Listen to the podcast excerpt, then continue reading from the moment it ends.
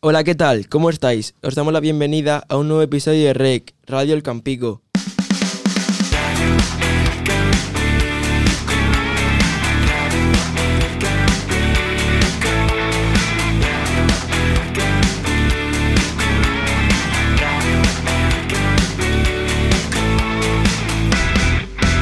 Radio El Campico. Llega la Navidad y llega una de las tradiciones más típicas del Campico, nuestro tradicional villancico. En el programa de hoy queremos presentároslo, una versión actualizada y rockera del popular Feliz Navidad de José Feliciano. Para la grabación de este villancico participamos un montón de alumnos de la ESO, desde primero hasta cuarto. Lo grabamos en los estudios del señor Guindilla, en Murcia. Y bueno chicos, o en este caso Miguel, empezamos por ti. ¿Nos podrías contar cómo es ese proceso? ¿Cómo es para ti grabar el villancico? Pues para mí es una experiencia muy bonita porque estamos todos los alumnos juntos. Se mezclan alumnos de todas las edades y así podemos conocernos entre todos un poco más. Pero lo que más me gusta es ir todos los compañeros en el bus, como si fuésemos una familia. Vamos todos con muchísimas ganas y siempre intentamos ayudar a los que van por primera vez, para que todo salga bien. Y bueno Mateo, ¿tú qué? ¿Qué dices? Para mí grabar el villancico es una experiencia inolvidable. Las veces que he ido he estado muy a gusto y está todo muy bien preparado para nosotros. Nos ayudan mucho siempre que vamos y estamos muy agradecidos por ello. Y para mí es una experiencia única que poca gente puede tener. La primera vez que vas siempre estás muy nervioso y tienes muchísima vergüenza porque piensas que no lo harás del todo bien. Es muy interesante ver todo el proceso de grabación, desde los ensayos con Don Fran hasta ver el resultado final del villancico en los estudios del señor Guindilla en Murcia. Así es, Yaros. Y todo este proceso pues no sería posible sin la figura de Javier Desiderio, el productor musical que consigue que todo suene tan bien y que incluso parezcáis auténticos profesionales. Hoy lo tenemos el teléfono para que pueda responder algunas de vuestras preguntas. Buenos días, Javi, ¿qué tal? Hola, buenos días, muy bien, por aquí trabajando en el estudio desde bien tempranito. Hola Javier, soy Mateo. Para todos los que no lo sepan, ¿cuáles son las tareas de un productor musical?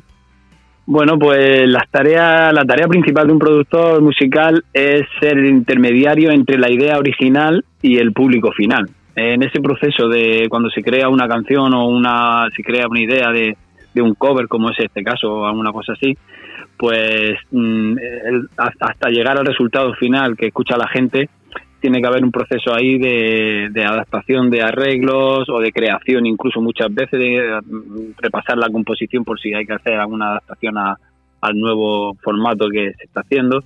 Y digamos que todos esos procesos intermedios entre la idea original y el resultado final, pues es el trabajo principal del productor. Luego, aparte, hay otros pormenores no menos importantes como son eh, la elaboración del sonido, el ambiente de la canción y, algunas veces incluso cuando hablamos de temas compuestos por los artistas, eh, mm, ayudar en la composición, pues algunas partes vocales, alguna parte de letra, incluso, en fin, eh, asesorar al artista para que el resultado final esté lo mejor posible y el, oyente, que es el destinatario final de una producción, eh, lo reciba con la mayor aceptación y con el mayor positivismo posible de- dentro de, de la parte musical.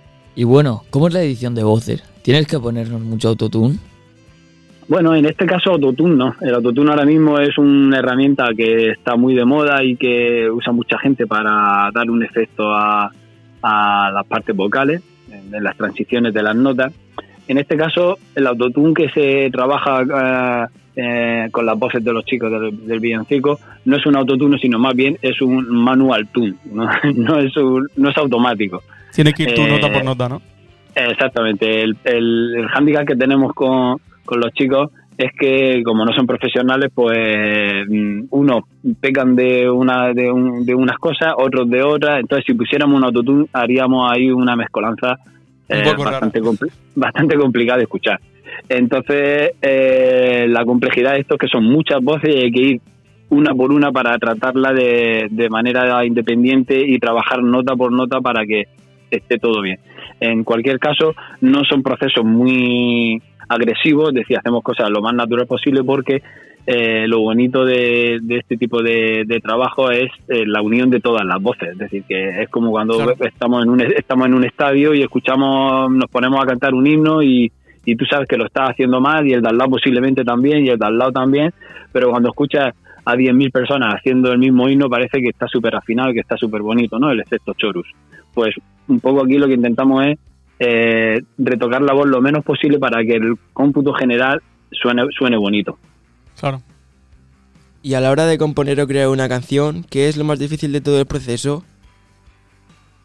A la hora de componer, pues yo siempre he pensado que a la hora de componer lo más difícil, está claro, es eh, la chispa de la idea, es decir, mm, generar esa idea que, que luego termina en un temazo o en un hit, ¿no? Es- esa es la parte más complicada, creo yo. Eh, que, que materialmente o en cuanto a trabajo parece que es la más, eh, la que menos tiempo lleva, pero que va, hay muchas veces que generar una chispa para decir, mira, a partir de aquí va a haber una canción y, y es una buena canción, eso a veces lleva mucho trabajo de darle vueltas a la melodía, al tempo, al estilo. Para mí lo más complicado es tener la idea, es decir, el- el- la chispa que desencadena todo el trabajo que hacemos luego en el estudio. ¿Y cuánto se tarda aproximadamente en hacer el villancico? Desde que Don Fran pone, propone la canción hasta que la acabas del todo. Uf, eh, pues son varias sesiones de trabajo. Eh, desde la primera que solamente hacemos un boceto, en el que cogemos la canción original, eh, la analizamos en cuanto a armonía, es decir, los acordes que lleva, el tempo que lleva, el estilo que tiene.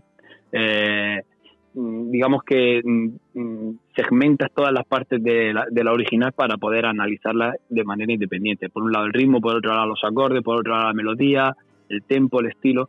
Y luego haces un boceto, hacemos un boceto en el estudio con, con lo básico para saber por dónde vamos a tirar. Es decir, hacemos un- en este caso se han rearmonizado los acordes, es decir, los acordes no son exactamente los mismos que, que la canción original, son mm, variaciones de los acordes para darle un, un toque un poco personal. Y una vez que tenemos ese boceto que vemos que camina y que funciona, entonces cuando empezamos ya a grabar los instrumentos uno por uno y, y se pasa lo que es, eh, terminamos lo que es la música para pasarla al colegio y que, y que, y que podáis ensayar y, y prepararla el día de la grabación. Luego hay otro día en el que los chicos vienen a grabar al estudio, que es otra sesión completa en la que hacemos grupos de cuatro o cinco personas, creo recordar, y Sí. van, van grabando eh, de manera independiente cada grupo de estos, de estos cinco, eh, de estas cinco voces. Y luego hay un proceso que es el más tedioso, que es el de repasar todas esas voces. Esa es la magia, ¿no? estamos- De la, de la producción. Claro.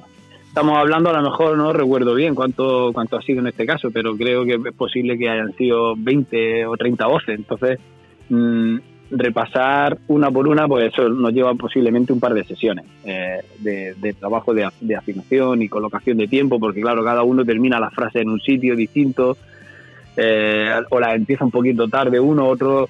En, en en cuestión de tiempo y de tono es donde más tenemos que trabajar y luego hay una sesión de mezcla. Por lo tanto, yo calculo que unas cinco sesiones se nos van desde la- el primer momento de ponernos a trabajar en el tema hasta que el tema está terminado. Cinco mucho, sesiones, con pues mucho estamos, trabajo, sí. estamos hablando de unos dos, tres días de trabajo. Muchas gracias Javier por responder a nuestras preguntas.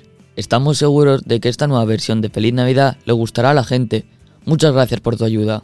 Nada de nada y eh, estamos encantados y también empujando para que de verdad guste mucho y se disfrute.